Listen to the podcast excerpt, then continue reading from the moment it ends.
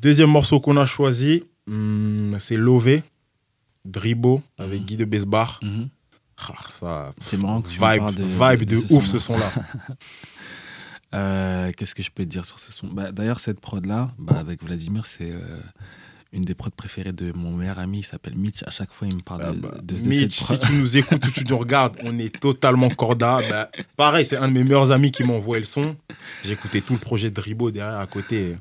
Pas trop la euh, finesse, très très fort. Dribo, euh, c'est un gars avec qui, euh, on- en fait, on s'envoyait un peu de force euh, sur les réseaux depuis peut-être un an, tu vois. Ok.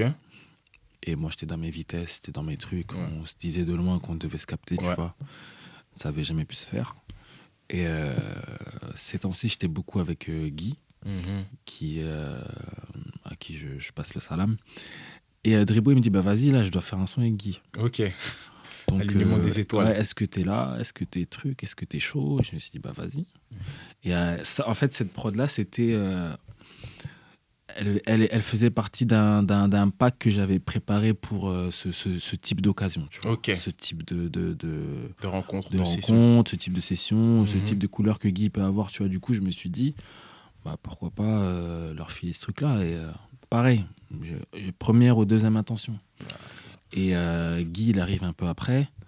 Et quand il fait sa top line là, c'est bon, on dit, vas-y, c'est. Voilà.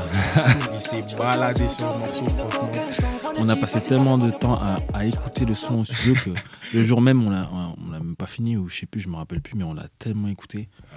Que, mais c'est un, c'est un bon son. Ah, très très Après, bon dommage qu'ils n'ont pas pu euh, clipper ou quoi, mais Ah, ah, ouais, ouais, ouais, ouais, ouais, j'avoue. c'est un, j'avoue, c'est un son cool. Puis Très, même euh, au niveau de la prod, enfin, moi-même, je sais pas si c'est de la drill, je sais pas si c'est de la trap ou On pas. pas définir. quoi. Non, parce que en fait, j'ai, essayé de créer un truc un peu hybride Mhm.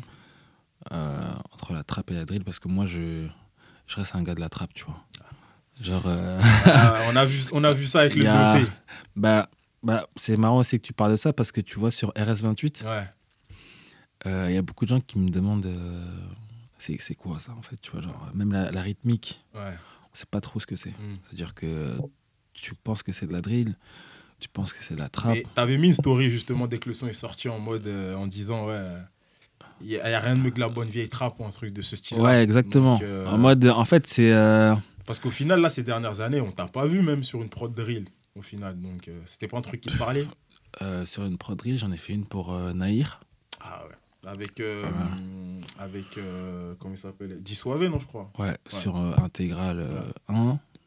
Et après, euh, j'en ai fait euh, une ou deux euh, qui traînent dans mon téléphone qui sont pas sorties. Après, j'aime bien en faire. hein. Mhm. Mais euh, ouais, moi, je reste euh, un gars de, de la trappe, tu vois. Mais euh, voilà. Et sur ces quelques prods-là, j'essaie de créer un truc euh, un peu hybride, tu vois. Mhm. Pour pas tomber euh, dans, dans la facilité. ouais, euh. ouais.